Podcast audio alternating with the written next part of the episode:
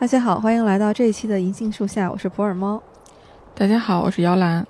哎，这期姚老师回来了，好久不见。今天这期呢是我们的传统栏目，就是嗯推理馆。今天要聊的这本书呢是《佳人劫凶手》啊，这是一本我在北京秋季书市上买回来的书，但是呢是我先买的，却是嗯姚老师先看的。对，这个就要聊一聊被自己的播客安利是一个什么样的感觉了。就是之前在流动的盛宴那一期，我是在家里面自己在听猫猫这一期讲的这本《家人皆凶手》。猫猫介绍这本书说，这个书开头第一页就说我们家的每一个人都杀过人。哎，我就觉得挺有意思的，我得买来看看。于是就有了这一期。我是在那一天差不多傍晚的时候打开这本书的，嗯就一发不可收拾。那天看完这本书的时候，已经过了十二点了。哦，就是从傍晚到夜晚，夜里，就真的是一口气读完。嗯看完整个这本书以后呢，你觉得它情节也没有那么复杂，嗯，但是就是作者写的很有意思。还是从这个书的写作顺序的开头来讲吧。读这本书特别有一种看美剧的感觉，哦，有的，他的写作手法让人觉得好像都是一幅一幅的画面。对我读这本书也是这种感觉，就是画面感，甚至是那种镜头感特别的强。对，他在前面就是这种镜头里面，他还会故意的有一些给你的错觉和误导，后面再给你解谜。它是一个扣子接一个扣子，直到最后，它就是一个完整的故事。然后你发现，哦，他从三年前跳到三年之后，然后再追溯到三十年前，但是这样一个跳来跳去。他三年前的这个场景，他大概就是要给你一种视觉上的刺激，而且这个作者他特别喜欢剧透，他从最开始的时候，他甚至透露出哪一页会出现杀人，包括他这个书名就是一种剧透，但是他的剧透呢，你会发现都是透了又相当于没透，或者说透了，但是把你引入歧途，就并不会。真正的让你知道一些关键的点，反而它像一个一个的小谜语一样，让你追着这些谜语去把这个故事读完。用作者的话说，他在最前面就列了推理小说黄金时代的十戒，他嗯，说我都是遵守的。用他自己话说，他是一个可靠叙述者。他说他是要对读者诚实。他既要遵守这个对读者诚实，嗯但是其实他又把这些线索埋的很有意思。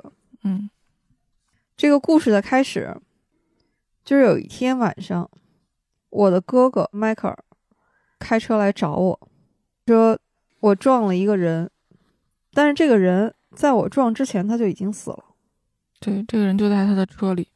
我来找你，就是咱们兄弟两个一起去把这个尸体埋了吧。这个画面就很恐怖啊！一辆车上还沾着血迹，在黑夜里闪着大灯，来了一个人邀请你和他一起去埋尸。我呢，毫不犹豫的就上了这辆车。请注意哈，他现在这个毫不犹豫上车，这也是一个小伏笔。兄弟两个就到了公园里面，挖好坑，准备把这具尸体埋进去。但这个时候突然发现，这个尸体它动了。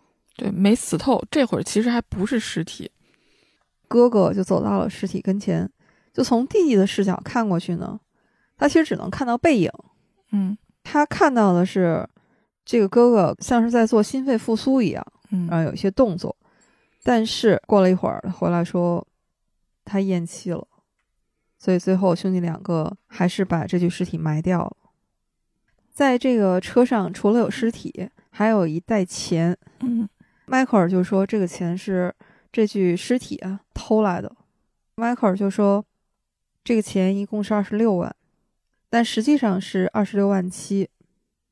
其实这个时候弟弟已经是在怀疑了，说你还有时间数钱，而且数的对，还挺具体。对，一般我们都会说一个大概的整数，嗯比如说二十二十五这种，嗯但是他说出来的是二十六。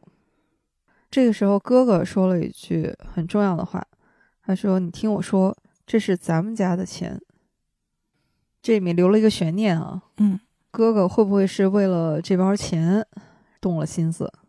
这个故事在这个画面之后，就直接到了三年以后了。作者就是我，受邀参加了一次家族聚会，是他的姑姑发起的，从一封电子邮件寄到他的手里，邀请的非常细节啊，包括每个人的鞋的尺码，会不会对什么食物过敏，什么牛排吃几分熟。本来作者是一个非常不喜欢这种家族聚会的人。但是面对这么热情的一个邀请，又标明了每一个人都要参加，就不得不来参加了。这里面有一个很重要的信息啊，就是聚会的地点，这个滑雪度假村。对，喜欢推理的朋友啊，这种暴风雪山庄的气息已经扑面而来了。这个环境的设定就非常本格了。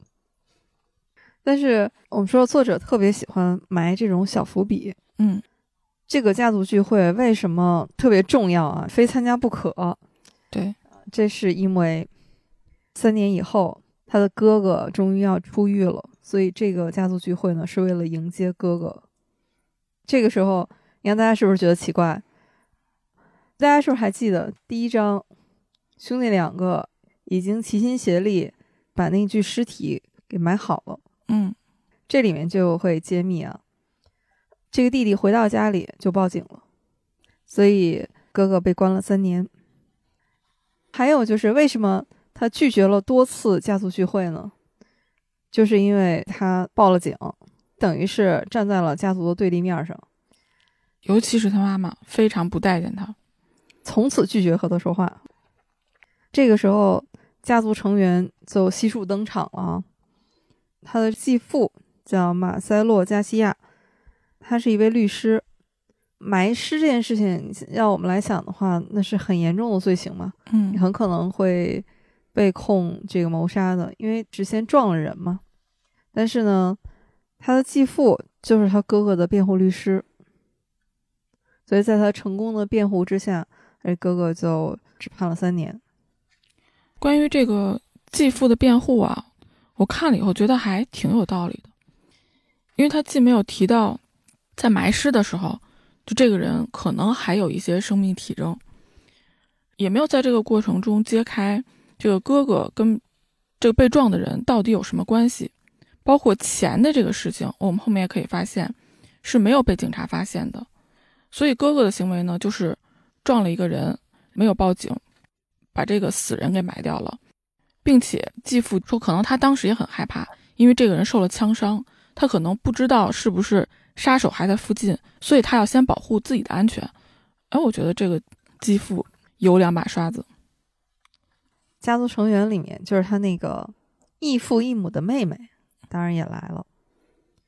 他是唯一一个对我比较友好的，嗯甚至是他可能是这个家族里面和我是能够成为朋友的。对他们两个有一种默契。对，但是就像这本书的前面的介绍里说的啊，我的家里每个人都杀过人，他的这个妹妹啊也不例外。嗯这是怎么回事儿呢？我们读到后面会发现，其实是一场医疗事故。他妹妹现在正在接受医疗事故的调查。对，他妹妹在努力的辩解，说其实一切操作都是正常的，但是有一个对他非常不利的情况，就是他妹妹是服用一种镇痛药物。嗯。那这种药物是会对人的神经啊产生一些影响，但是他说我其实用这个药的时候，距离手术时间已经很长了，啊，说他肯定不会对我的手术产生影响，但是如果这一点被人发现的话，那对他会是非常不利，所以他这个妹妹也是陷于一种惶恐不安当中。这时候我们已经能看到这个家族，就像书名上说的“家人皆凶手”啊。现在看到的是哥哥、妹妹都和这个杀人有一些牵扯了。在场的这姓卡宁安的呢，那就还有姑姑。呃，姑姑和杀人是怎么牵扯上呢？后面是会说到，他曾经有一场车祸，书里面很长时间都只说他因为车祸跛了脚，但是我们很容易想到嘛，这个车祸是会死人的。但至于是死了谁，是怎么死的，这个到很后面才会出现。最重要的就是这个家里面已经去世的父亲。不但杀了人，而且杀的是警察。这一点上，就是我们说为什么这个作者他的描写就非常有镜头感。就开始写他父亲在他很小的时候就已经去世了嘛。嗯，前面出现父亲去世的画面，嗯，是说他小的时候被母亲带着去参加一个葬礼，这个葬礼上来的全是警察。嗯，我第一反应就是哦，那他父亲应该是一位警察。那警察很可能杀的是罪犯，对。但随着情节的推进和发展，到后面我们才知道，原来他的父亲是在抢劫加油站的时候被警察射杀的。但是，他父亲在死之前杀了一个警察。作者关于这个家族的这种像诅咒一样的特性啊，他有一个描述，就这个描述在我脑子里面也形成了一个画面感。他说。我们家人就像被一个气泡包裹起来一样，所有人看他们家，哪怕是看小孩子的眼光，都带着那种就好像看见一个有毒的东西。而母亲呢，这个时候很想把他的两个孩子保护起来，就是这个作者和哥哥。我看到这里，我脑子里面好像真的有一个气泡，就包裹着这三个人，就是妈妈、我还有哥哥。但是因为。作者举报了哥哥，他就描述他好像一只脚跨出了这个气泡，他又想挣脱，又想进去。那其他人呢？其实多多少少也被这个气泡影响，至少在这个家族里面，每个人都看到了这个气泡的存在，就是这种奇怪的特质，好像不管是谁，只要带上了卡宁安的这个姓，就要跟杀人牵扯到一起。不过我们刚才说了这么多，啊，几乎介绍了这个家族里面每一个人，包括他们之前犯过的一些案子，这些到目前为止全部是前情提要。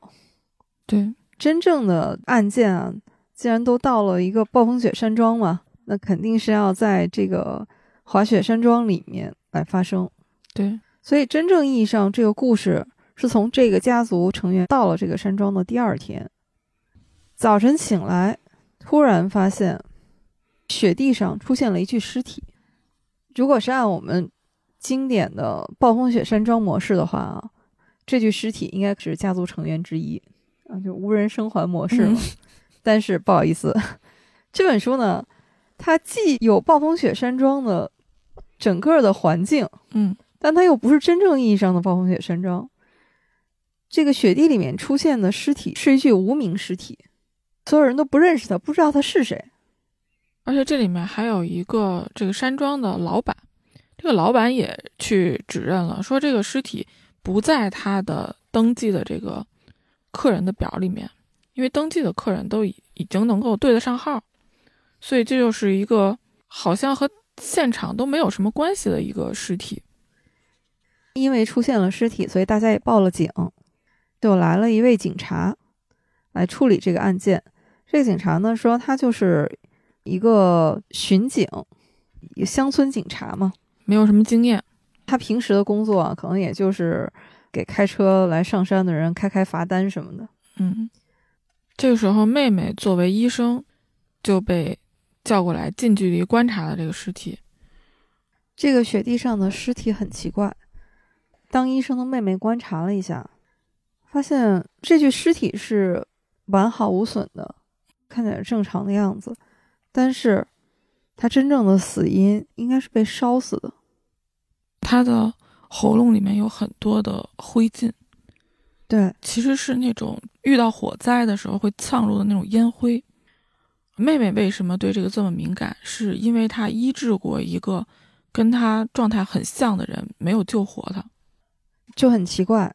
身上一点烧伤的痕迹都没有，嗯，但他又像是从火场里出来的。对，这个也是一个伏笔哈。那我们还是暂时先不揭秘。总之，一幕大戏啊，就从雪地上出现的无名尸体开始。在华野山庄里，有老板，有这个家族的成员，还有一个警察。在这个时候，就是大家期盼的，就我的哥哥，嗯，他开车来了，跟着我的妻子一起来了。对，这家关系之混乱，看到这里，大家会浮想联翩啊。那就是我的妻子去接了我的哥哥，哥哥的前妻和我当时是一种什么样五味杂陈的心情。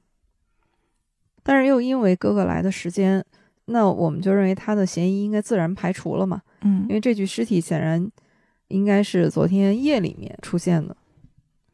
但是警察过来把我的这个哥哥关起来了，因为他得到的信息是我的哥哥其实在前一天就已经出狱了。对，全家都不知道，只有我的这个现在是已经分居状态的妻子知道这个信息。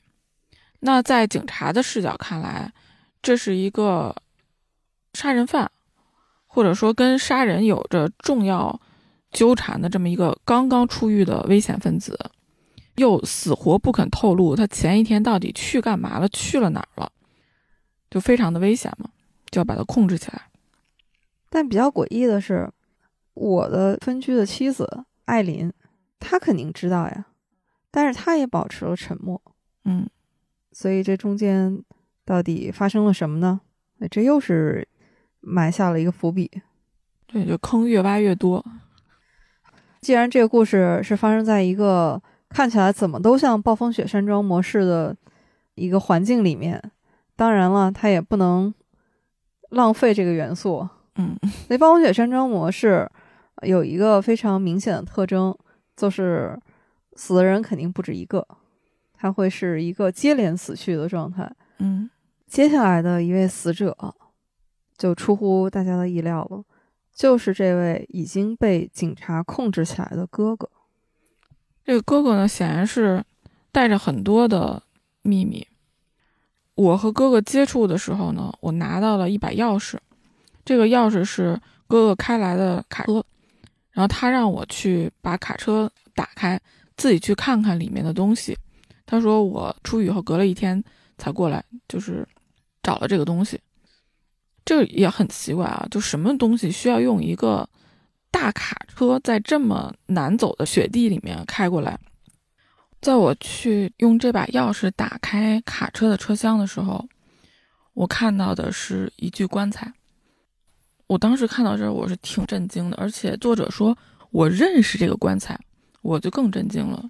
然后他说，在这个棺材上被划了一个无限的符号，就是那个八字躺过来的无限的符号。啊，他说我认识这个棺材。这会儿我已经不记得这个符号了，所以我看着小说我就翻回去，就是他和母亲参加的那场警察的葬礼，就是他父亲打死的那个警察的棺材上，被他的警察同事刻了一个无限的标记。因为他那时候还是一个小孩嘛，他的记忆可能是一些碎片，但是。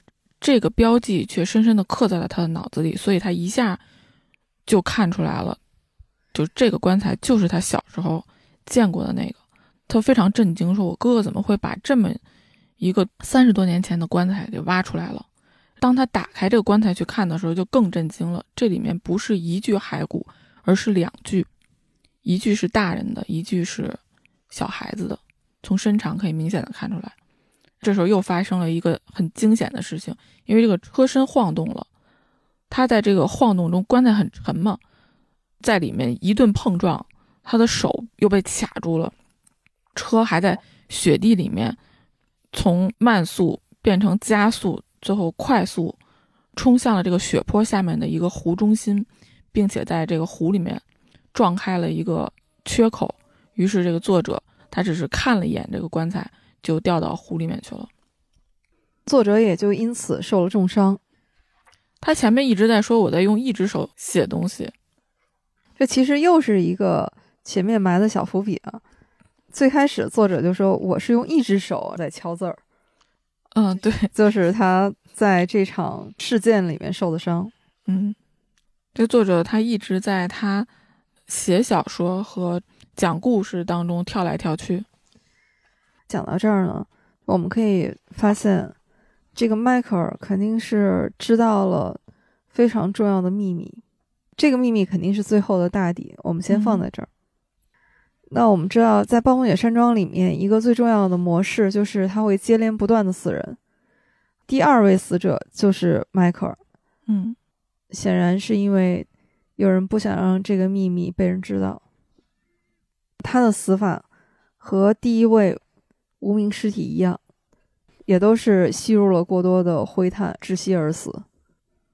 对，而且经过我在这个信号极差的度假村。用手机不断的搜索信号，去搜索这种死者的状态，发现确实同样死因的人不止这一个。这个凶手被称为“黑舌头”。那在这种方式下死亡的呢，还有一对老年的夫妇和一个警察。这些人之间不知道是什么联系，嗯，但是以这种死法死去的那个警察，就是当年办理。他父亲这件案子那个上司，就他是一个警察当中的高层，所以一切的线索都指向了三十多年前，嗯，就是父亲参与的抢劫加油站的那一场枪战。对，但是在这个家族聚会过程当中，通过我和我的继父，还有和哥哥之间的交谈，他得知，原来当年我父亲。其实有点相当于警察的线人，嗯，他是向警察来提供线索的。对，本来那场加油站的抢劫，应该是一个他能够引出他们那个团伙里面的一些比较重要的头目，嗯，但不知道为什么演变成了一场他的父亲和警察之间的射杀。还有一个很重要的细节，就是我和哥哥三年前埋的那具尸体。这个人以前就是警察，而且就是参与过当年，就是他父亲抢劫加油站的那起案子，他是其中警察之一。对，就是掺和在这个事里面的两个警察，分别被我的父亲和我的哥哥杀死了。还有他们的上司是被那个黑舌头，就是那个连环杀人凶手给杀死了。现在这个黑舌头的杀人手法。又出现在了这个度假村，是不是这个黑舌头这位杀手也来到了这个度假村呢？暴风雪山庄第三位死者，他就是我哥哥的前妻露西。嗯，他的死法倒跟前两位死者的死法不一样。对他其实是看起来很像自杀。对，他是从高处跌落的这么一种死法。那我们讲到这儿的话，其实把这个度假村里面发生的事情已经交代的差不多了。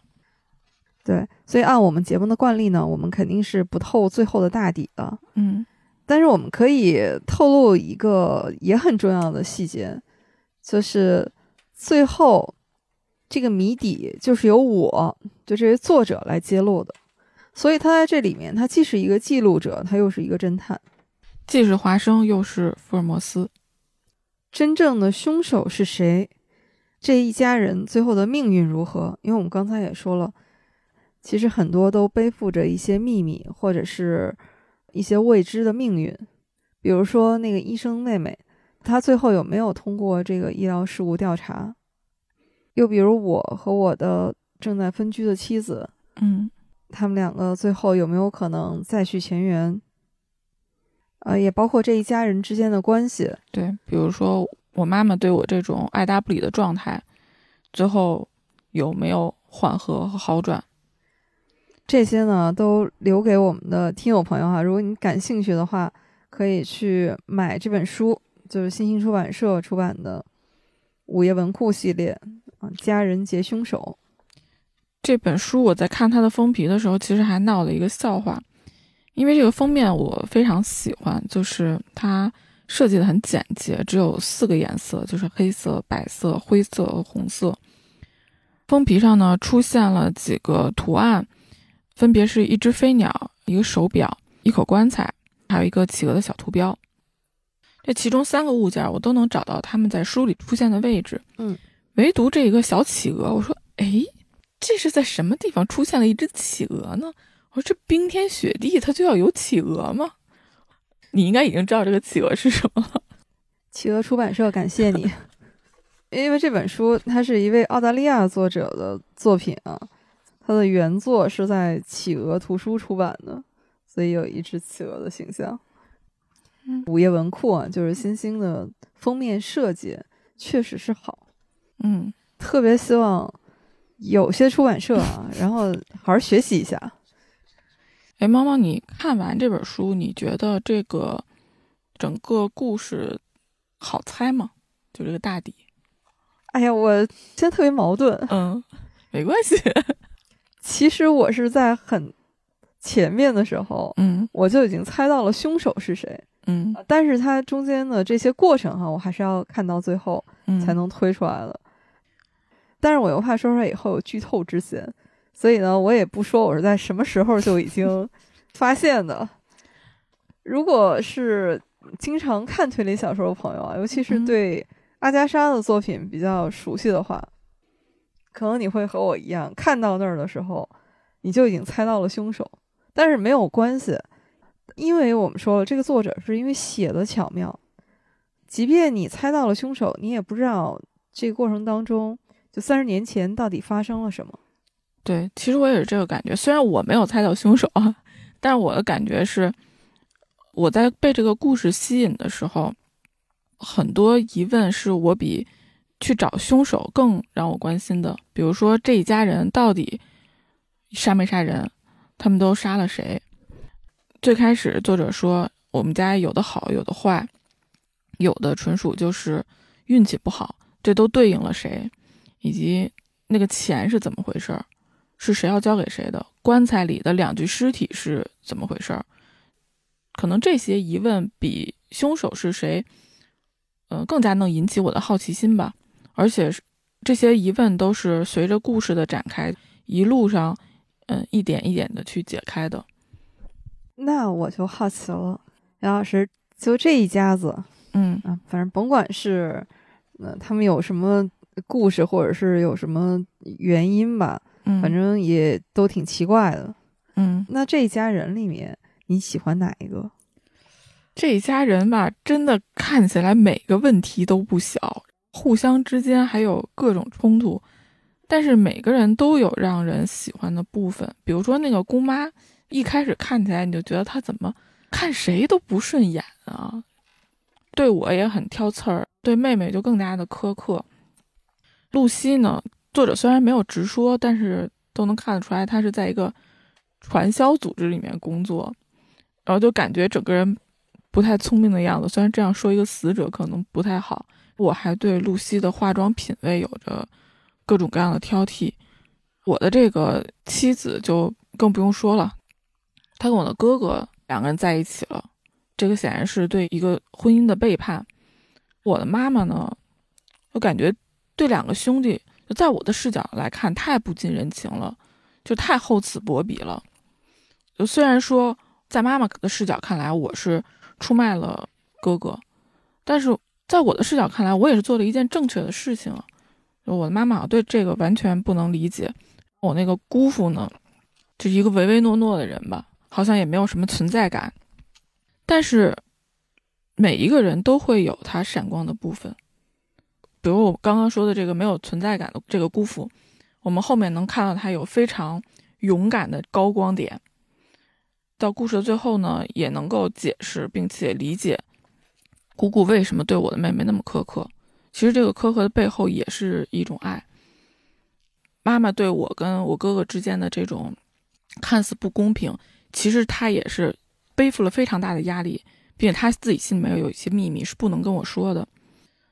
就我好像暂时不太能够区分出来我喜欢谁，而且我觉得就像这种对人物的塑造，它更适合放在一个长篇的这个剧里面，就是让这些人物各自去发展自己的命运，然后我才能感觉到谁身上那种特质会更吸引我。我目前觉得啊，这个 出轨的妻子，我有点喜欢他。哦，那可能我印象最深的还是那个妹妹，就是索菲亚。嗯，尤其是他有一句话，因为在这些家人里面，只有这个索菲亚是和我就交流最多的。嗯，在和妹妹说了很多，她说我欠这个欠那个，妹妹就打断他说：“你别老说这个欠欠欠的，家人又不是信用卡。”哎，我当时。就好像一下被戳了一下。妹妹还说了一句话，他说：“家人的意义不是你身上流的是谁的血，而是你的血为谁而流。”因为妹妹和我是没有血缘关系的嘛。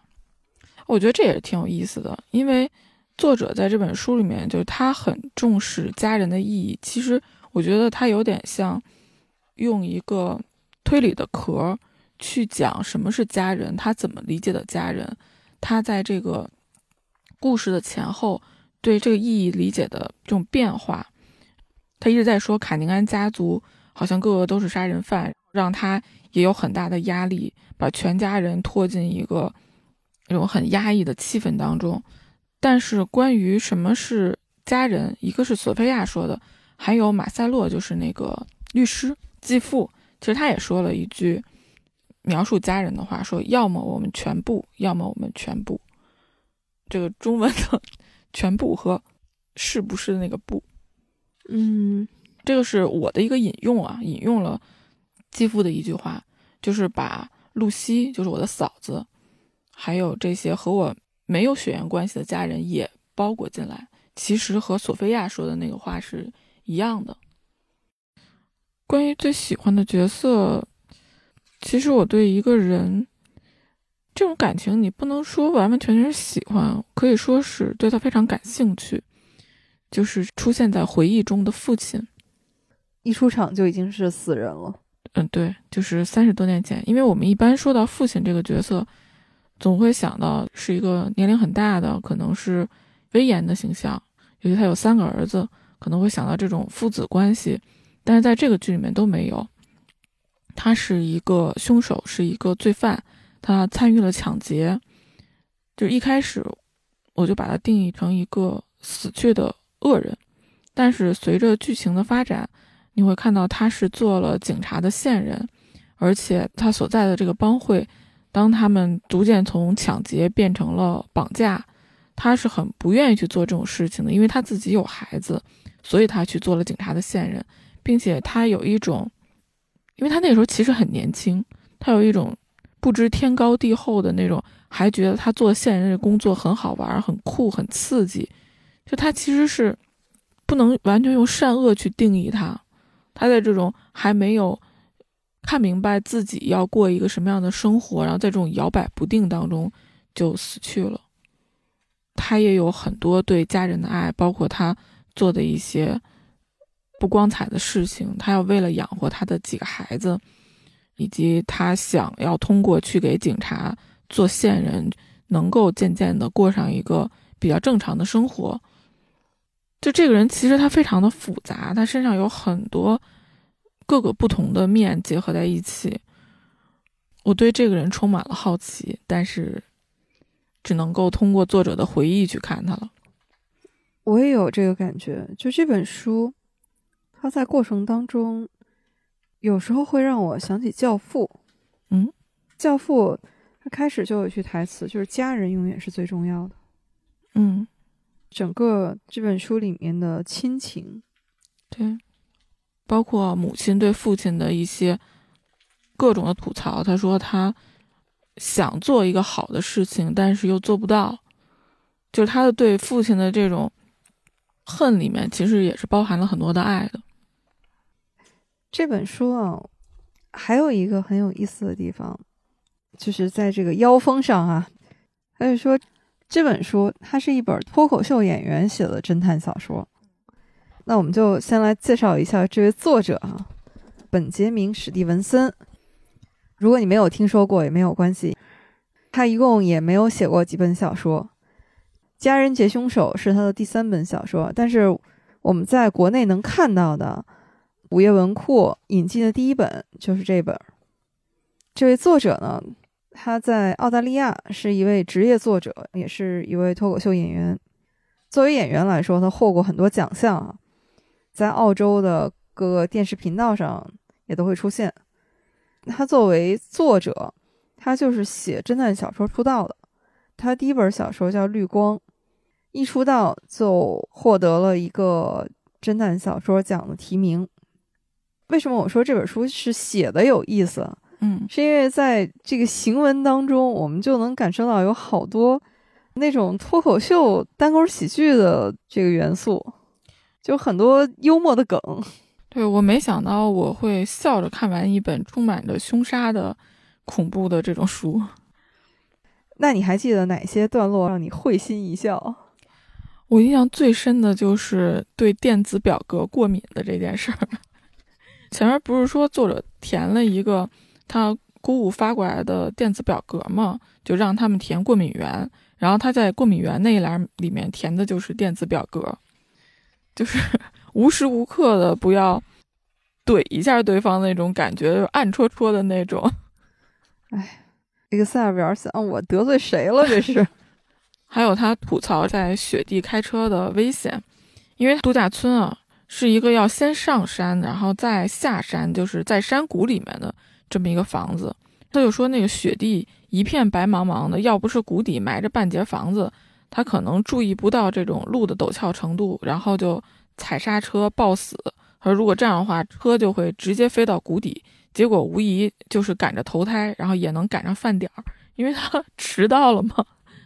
他就在脑海中假想了一下，他的车如果直接从雪坡上飞出去，是一个什么样的结果。他书里有好多这种描写。都让我觉得好像是在一个看脱口秀的现场，有个人就在那儿给你叨叨讲一段单口。在这么一本充满着谋杀的小说里，有很多笑话就感觉颇为地狱。比如说，作者说他看到猫途鹰网，就是应该是类似我们这种大众点评的这么一个网，给他们度假的云顶小屋打分为三点四。作者就想，除了尸体的原因，这个打分颇为苛刻。这种梗它不是那种爆笑的梗，但是你能感觉到他那种黑色幽默。说完杨老师说这些啊，嗯，我这段可能就特别像一段脱口秀的段子。嗯，杨老师刚才说封面上有一块表，嗯，这个表是一个非常重要的线索哈。但是这个表第一次出现呢？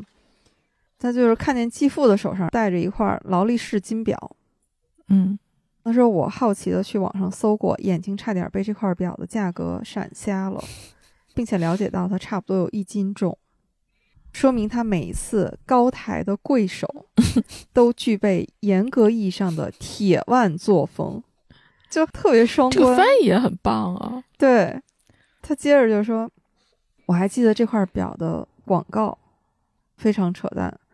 他说：“家族传承经得起历史检验。”他说：“我估计我也不在这块表的继承者名单里。”他说：“这个广告语你看有点傻吧？但是总比我看过的另外一些强。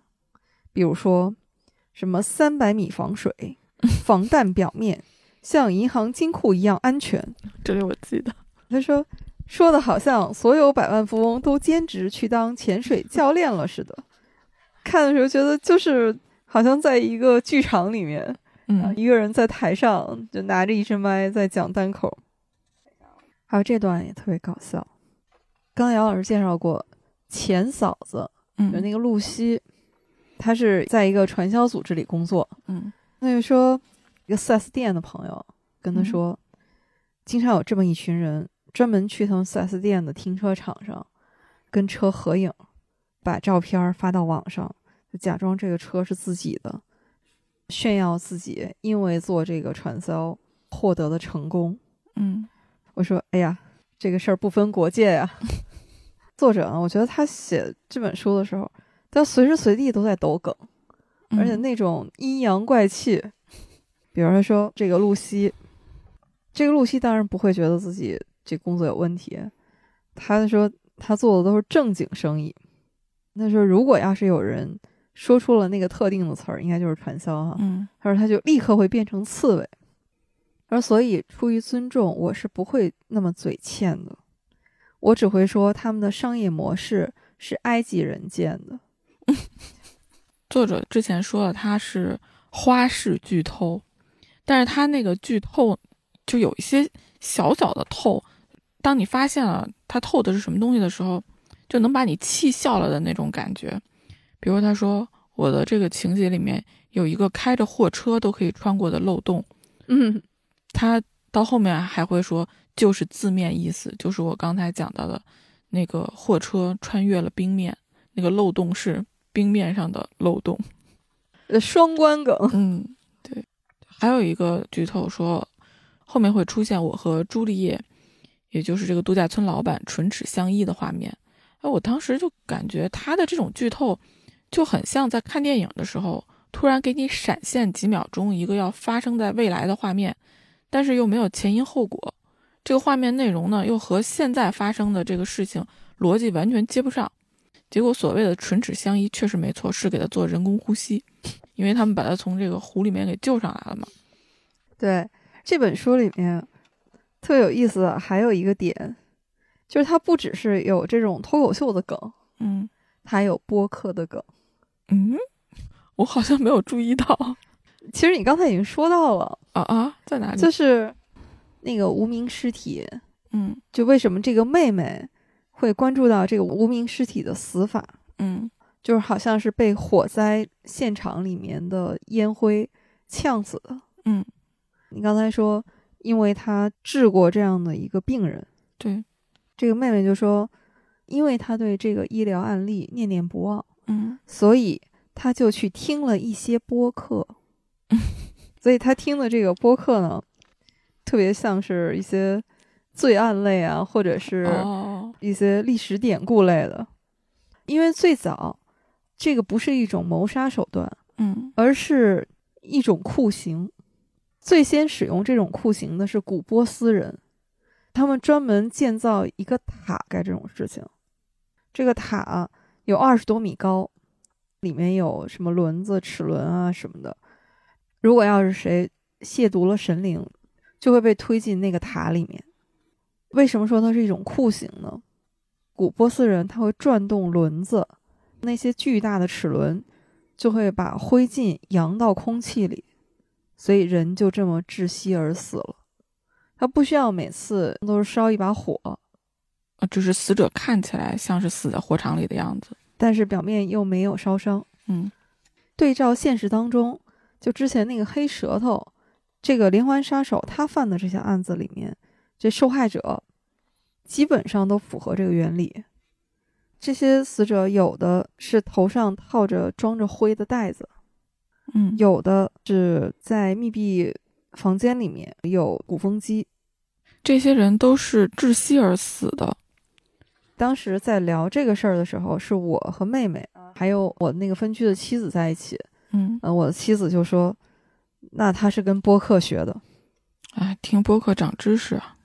看到这儿，一个感受就是，在国外，播客应该是很发达。嗯，另外就是，这个脱口秀啊，都跟播客有千丝万缕的联系。哎，杨老师，那还有什么你印象很深的地方吗？让我印象最深的画面，除了最开始埋尸的地方，然后还有就是在棺材里发现两具骸骨。这里当时我看到这儿是非常的震惊。后面还有一个就是很靠后的地方，我印象非常的深，就是看到那里眼泪差点掉了下来。哪一段儿？就是有一对老夫妇要去找回他们女儿的尸骨，这个尸骨呢，就是棺材里的那一具小孩的尸骨。这个也是发生在三十五年前的事儿，因为已经事隔了这么多年，他们还是要去找女儿的尸骨。最后他们知道现在这个尸骨已经沉入了河里，还想把它捞上来。我当时看到这里是非常感动的。呃，当然，这个故事到后面还有反转，这个就另说了。刚才我们说的这本书里面，它有脱口秀的梗，有播客的梗，还印象比较深的是，它有一些推理梗。啊，推理梗是指什么？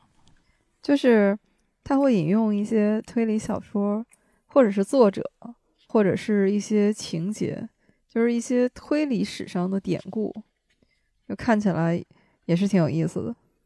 哎，这个可能我就会错过的比较多了。他其中就说，在这个度假村的阅览室里面，他的妈妈正在翻一本玛丽·韦斯特·马克特的小说。哦，是这个部分。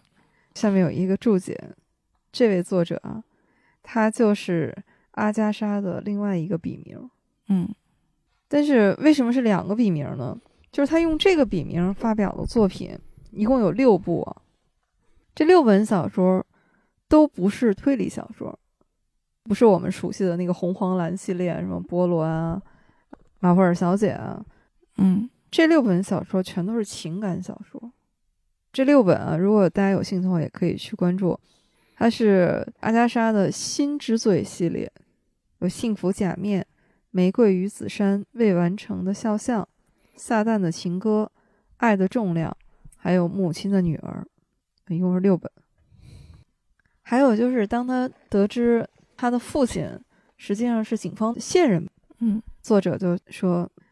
我以前写过一本关于间谍小说的指南，所以我多少了解一些勒卡雷的写作技巧。就看到这也是会心一笑。就勒卡雷是一位很有名的间谍小说作者，他就是出身于情报机构，所以写间谍小说呢也很真实。这个作者在书里面为我打造的人设就是一个作家，嗯，他也是到了书。比较中间的时候，才坦明自己的身份。他说：“我自己呢不写小说，我只写写作指南，就是那种十部写就你的第一部悬疑小说，如何成为亚马逊畅销书作家。”这个地方我印象特别深，因为他被老板给吐槽了。老板说：“所以你写的是怎么写成你从来没写过的书？”买你书的都是压根儿不会动笔的人。看到这儿，真是忍不住笑出了声。我们在开始就说这本书，它的写作风格就特别有镜头感。嗯，好，那这本书现在就已经被影视化了。哇，太好了！对，就 HBO 把它拍成美剧。太好了，我一定会去看的。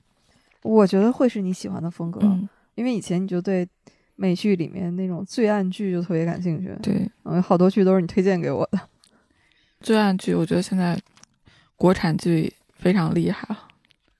这本书，就我强烈推荐大家要读一读作者自己写的后记。整个这篇后记，我觉得就完全是一个接一个的段子。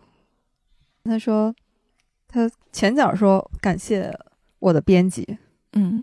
然后他就说：“很抱歉，我在第二十七章里面吐槽了编辑。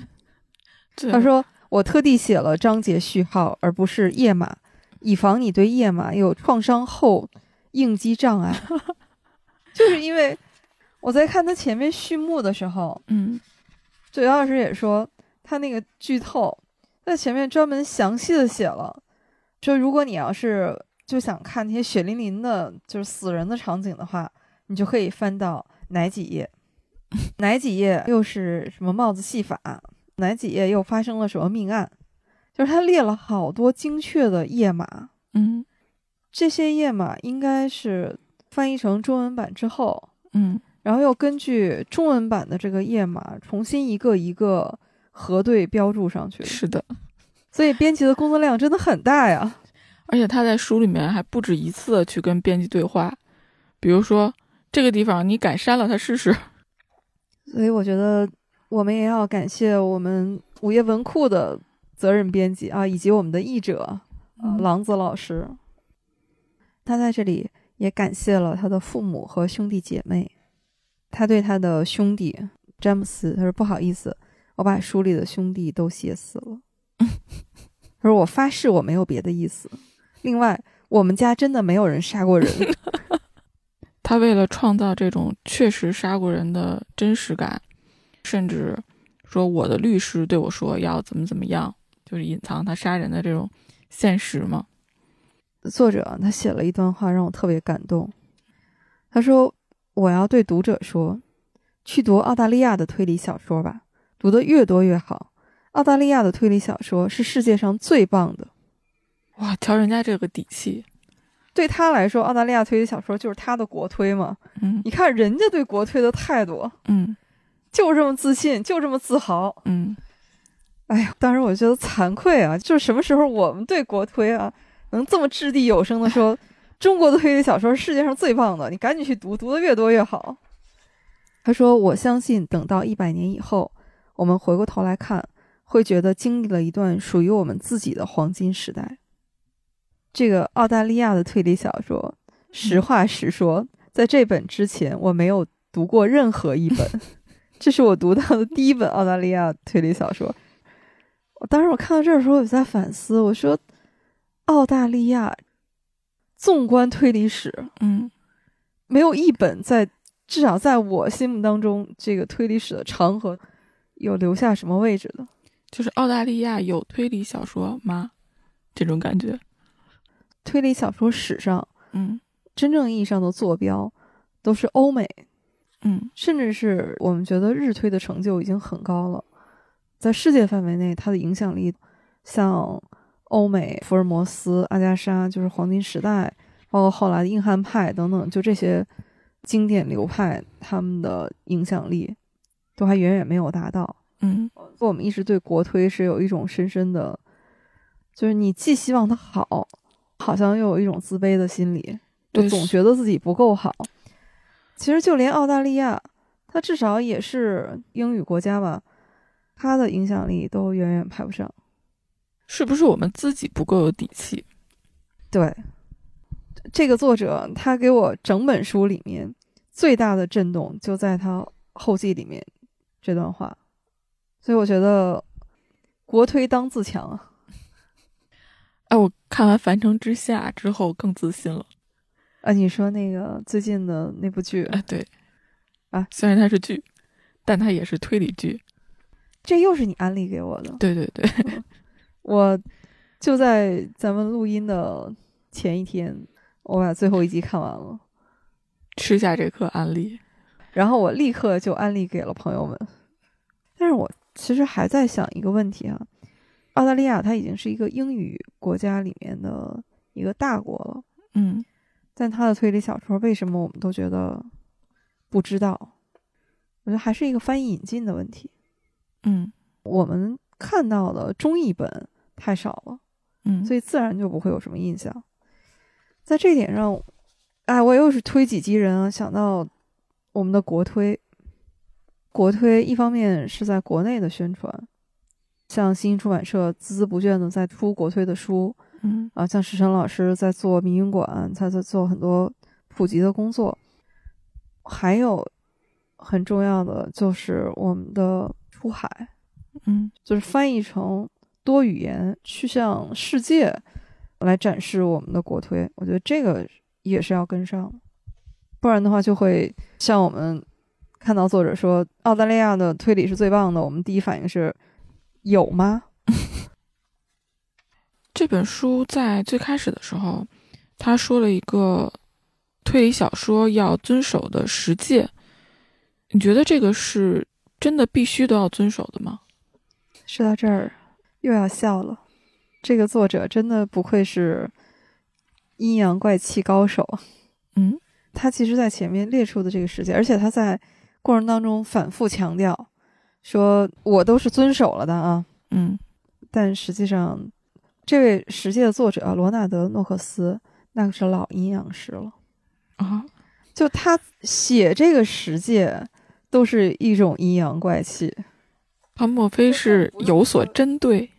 对，就这里面有很多内涵，还有就是日后侦探小说作者们，嗯凡是在推理史上青史留名的，你会发现基本上都是打破了他这十界，尤其是我们喜爱的阿加莎老师。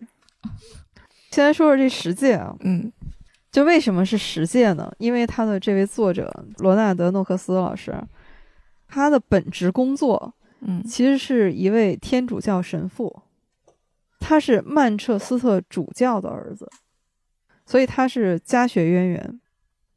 但是他当了神父以后，开始写推理小说，尤其是有几本小说呢，在推史还是比较有名的，比如说《闸边足迹》，比如《路桥谋杀案》。为什么就这十条规则呢？为什么是十戒呢？你联合他的本职工作啊，就不难联想了，因为圣经里面就有摩西十戒嘛，哦，所以十条不多不少。而且他还有一个很重要的身份，他是佛学的奠基人，福尔摩斯学家。嗯，那这个作者他是遵守这个世界的吗？如果用这个十诫来卡的话，你会嗯发现我们很多经典推理小说其实都是打破了这十诫的，或者是一条，或者是其中很多条。你看，第一条，凶手需在故事展开阶段出现，这一点福尔摩斯一上来就打破了。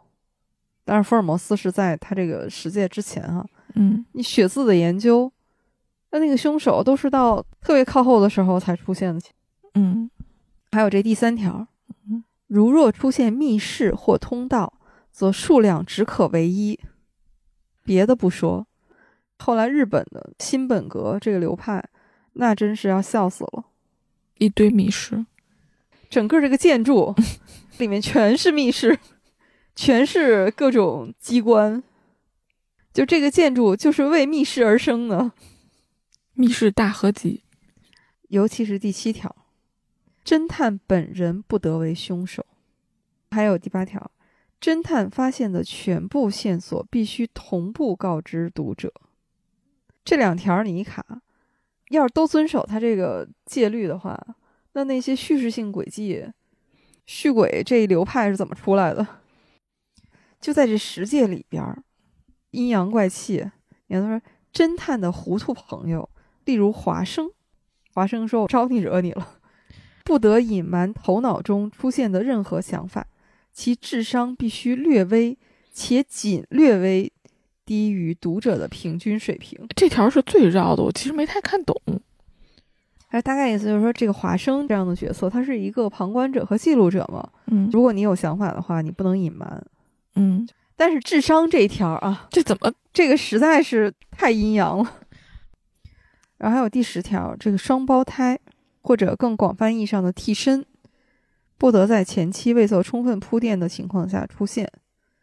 其实这个双胞胎设定也是很常见的一个轨迹模式。嗯这个十诫特别有意思，在推理史上就出现了两叉分支，嗯一派是得到了坚定的拥护，甚至后面还发扬光大。比如说像后世的美国推理小说家范达因，他变本加厉，写了一个更详细的推理小说二十条守则，而且每一条的体量嗯，就是这十诫差不多也挺简洁的哈，每一条就言简意赅，大概也就是一行，顶多最多的两行吧。嗯，他这每一条至少是三五行。哇，这是要奔着论文去啊！但是另外一派就是对这十诫啊还是各种嘲讽和调侃，甚至是有一位捷克的作家，那叫约瑟夫，他后来专门写了一本小说集，就叫《诺克斯神父的罪恶》，嗯就直接剑指这位十诫作者。他这里面刚好写了十个短篇故事，一个故事破一届吗？对，他要不写一个故事，把十届都破了得了。而且他是每个故事都挑战读者，他说你不单要找出凶手，还要指出这个故事里面违反了 十诫里面的哪一条。这些作家真的好有意思。举个例子啊，嗯比如他第一个故事，男子 A 被毒死，有证人看到男子的女儿从这个男子的房间跑出来，而这个女儿呢，她也有办法拿到毒药。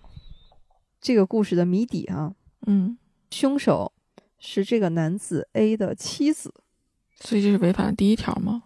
对，因为在这个故事里面，这个妻子没有出场，他都不是在后阶段出现，是完全没有出现。对，他是怎么推理出来的呢？这故事里面交代了，这个男子他是有孩子的呀。哦，所以违反了第一戒，凶手根本就没出场。其实这个十戒有一种姑且看之的感觉。嗯，当时他为什么会提出这个十戒？作者呢，他可能是看到当时有大量充斥在市面上那种不入流的侦探小说，他觉得他还是要出来匡扶正义一下，就是把这个推理小说这种类型文学给引到一条正路上。就他列的这十条，他其实一个最核心的要义，他是说你这个推理小说你还是要有逻辑的。对我能感觉到他是想想让这个逻辑过程不能为了隐藏凶手而搞出一些特别奇奇怪怪的东西。对，比如说它里面有一戒说你不能用不存在的毒药，嗯就是还是要真实和逻辑。嗯另外就是对读者要公平，读者是能参与其中的，所以它其实是对推理小说提出了一些更高的要求和标准。嗯但是既然推理小说是一种类型文学嘛，嗯、就是创作这个事情，它其实又不能被条条框框所束缚，我觉得关键是在于领会精神。领会阴阳怪气背后的真实的想法。不过这本书好像是给了一个暴风雪山庄的环境，但它又不是一个真正的暴风雪山庄。对，因为暴风雪山庄有一个就是最重要的特征，嗯就是它是要与世隔绝，嗯它又叫孤岛模式嘛，就是说你在这个环境里的人是不能和外界有联系的。嗯但是我们看到这个小说里面，其实他们并没有真正的被困在山上，他们可以开车走，嗯这个电话线也没有被切断，嗯网络只是信号不好，但是断断续续还是有的，就没有人破坏这些设施，大家外界这个联系是互通的。他们甚至还去了另外一个度假村。所以从推理小说的轨迹设计来说，它又不是真正意义上的暴风雪山庄模式，嗯所以这个就和我们之前常说的那种暴风雪山庄模式，或者说孤岛模式，最经典的像无人生还嗯，这些都不太一样。你来给大家推荐几本暴风雪山庄模式吧，除了我们之前聊过的无人生还。如果是这种模式的话，嗯经典作品就太多了。但是既然是暴风雪山庄，我就想到几个，就真正意义上、就字面意义上的暴风雪山庄，就是它必须得有暴风雪。像这类的，那第一个肯定就是我们的阿加莎了。嗯我们聊过的那个捕鼠器嗯，小说的话是《三只瞎老鼠》，记得。它就是发生在一个风雪交加的夜晚。嗯也是前面的设定，就是有一个地方发生了凶杀案，种种线索表明呢，说这个杀人犯逃到了一家新开业的旅馆，嗯这个新开业的旅馆是一对夫妇经营的，年轻夫妇，旅馆就迎来了五位奇怪的客人。那凶手是谁呢？呃，警察局的警官也来到这个旅馆，同时，外面的暴风雪就把所有人都困在了这个旅馆里面，有老板，有客人，有警察，是不是和我们这本书很像？越说越像。然后第二本呢，既然我们都说到了阿加莎，那就不能不提到福尔摩斯。嗯但这本不是柯南道尔写的福尔摩斯的故事哈，而是一个又是一个福尔摩斯迷的故事。他这本书作者是埃尔，书名叫《福尔摩斯症候群》。啊，呃，这个故事的开始的这设定，也是在一个山区里面，也是在一个旅馆里。就这个它既然是暴风雪山庄，多半啊，它应该就是个旅馆，不然它怎么能让这么多人去呢？是吧？嗯啊，这个旅馆就叫贝克街旅馆，因为雪崩，所以切断了旅馆和外界的联系。这个旅馆里面有十一个人，全部是福尔摩斯粉丝，而且是骨灰级粉丝，都是福学家这个咖位的哈。就他们是相信福尔摩斯真实存在，所以他们这次聚集在这个旅馆里面，就是要通过发表论文。争抢一个就唯一的一个福尔摩斯学教授职位，好神奇的设定。对，所以这些人的论文就那个论点就千奇百怪啊，反正听就很好笑。比如说，有的说亚森·卢平是福尔摩斯的私生子，就那个法国大侦探啊，就说这个是福尔摩斯私生子。有人认为贝克街的女房东是福尔摩斯的秘密爱人。啊，等等，他们研究这么偏的东西？对，就这个研讨会，你看是不是又特别严肃，大家在写论文，但是呢又特别荒谬。但是最后十一个人就在这样的一个与世隔绝空间里面，全部死在这里，无人生还。所以凶手到底是谁？我想去看了。哎，我有这本书，哦，回头我找一下。柯南里面也有一集跟这个设定几乎一模一样，他那集就叫《福尔摩斯迷杀人事件》，也是在这样的一个暴风雪旅馆里面，嗯，来的人全都是福尔摩斯迷，所有来的人都是来答题的知识竞赛，嗯谁能答对所有的题，嗯，就可以得到一本这福尔摩斯的绝版书，就这个旅店老板手里面有一本绝版书。他就以此为奖品，但是所有来到的人都没有一个人说能答对所有的题目。就是这题目，比如说跳舞小人儿，嗯，让你用跳舞小人儿写一句话，对，类似像这样的题目啊，啊，把这种暴风雪山庄就是字面意义的，嗯，又有雪又与世隔绝，像这种模式玩出花来的。还得是日推，嗯，之前也提到过，比如说双曲线杀人案，就是西村京太郎，他这个还是比较早期的，还是很本格的。开始这个设定就非常像一个深山里的旅馆，有一批客人受邀来，嗯，每一个客人都是收到了这个旅馆的邀请，是不是一下想到无人生还？嗯，也是免费的吗？对，免费的，嗯。但是来了以后，旅店老板就说：“我也是受委托的。”一个一个的客人就在这个暴风雪山庄里面接连死去。为什么叫双曲线呢？这是曲线之一哈。嗯。另外一边，在东京有一对双胞胎兄弟。哎，是不是想起了十诫的第十条？我在正在想，他违法了没有？没有，因为他一开始就告诉你双胞胎。嗯。双胞胎呢，他就。钻法律的空子，就他俩不停的作案，嗯，而且是不蒙面的，让你记住我的脸，不在场证据是吧？每次他就是一个人去翻案，但让你看到他的脸，只是不留指纹，嗯，但是警察就拿他们没办法，因为不知道是这兄弟俩里面哪一个人犯的案，嗯，因为没有指纹，所以没有办法鉴定。就这样的两条曲线，最后竟然产生了。非常奇妙的连接，嗯，当然那是大底就不透了哈。嗯，这本小说我是特别喜欢。然后日推里面还有东野圭吾，对，不要怀疑东野圭吾他是写本格出身的，虽然后来的大家都无力吐槽，他写过一篇《白马山庄杀人事件》，这个也是发生在一个度假山庄里，雪天。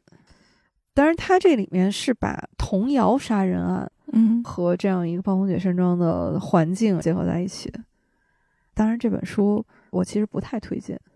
嗯，其实就这个设定很吸引人，但是这本小说当推理来看的话，就觉得都比较的单薄。当然还有好多啊，比如说什么《金田一少年事件簿》里面也有一个电脑山庄魅影，也是这种。我在想，为什么日本啊对这个暴风雪山庄？就特别情有独钟，我后来想了一下，也是，就是到冬天的时候，它就有很多这种自然环境。对，在山野里面，天然的有这样的一种氛围。哎，那国推里有暴风雪山庄吗？那肯定有啊，因为这种孤岛密室、暴风雪山庄都是推理里面特别经典的模式嘛，嗯，所以有很多作者都写过。但是我要特别推荐，就是石晨老师他的《黑药馆事件》，是石晨老师打造的陈觉探案系列里面的第一部。嗯，就当时石晨老师说，他写这本的时候抱着一个信念，说这本要是写不好的话，我就不写了。他是在这本书里面安排了陈觉和韩进这两个人，其实就是福尔摩斯和华生。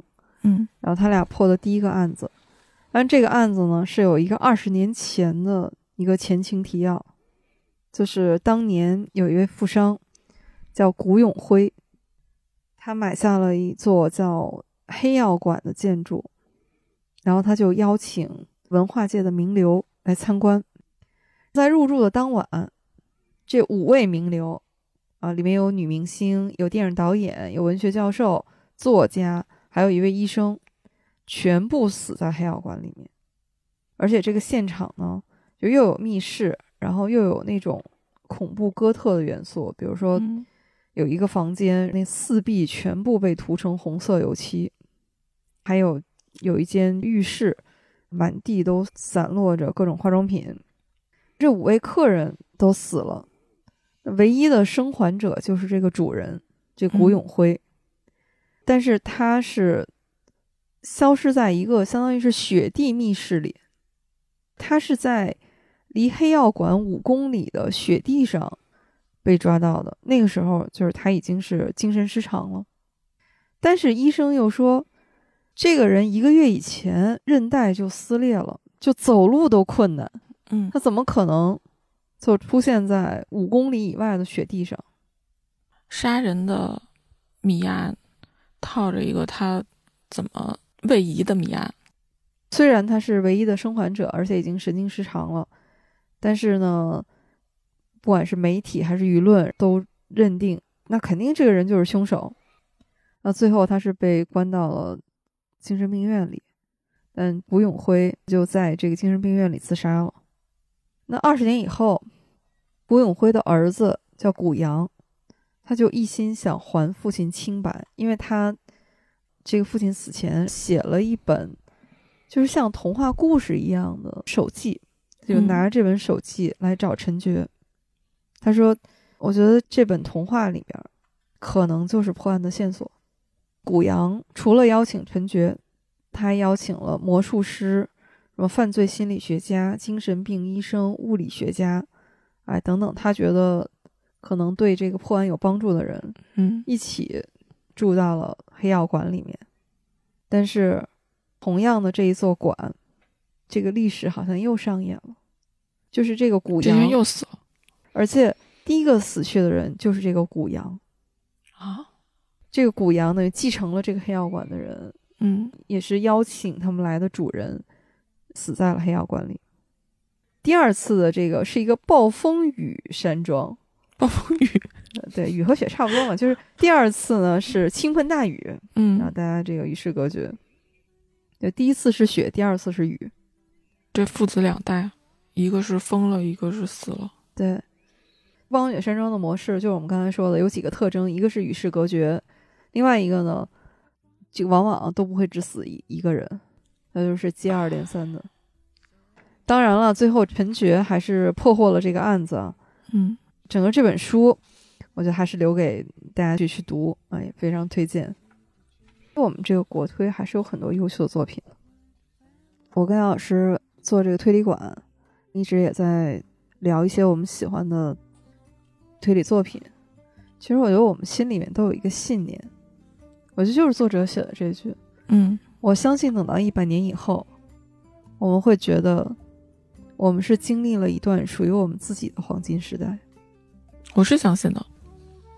好的，那我们今天这期节目就到这里。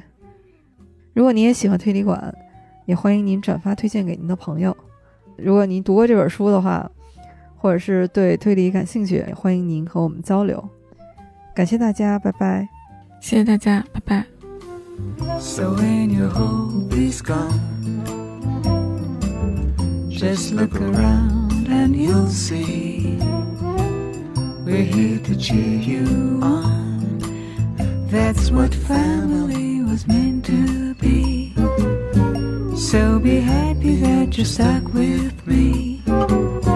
Cause there's nothing like a family.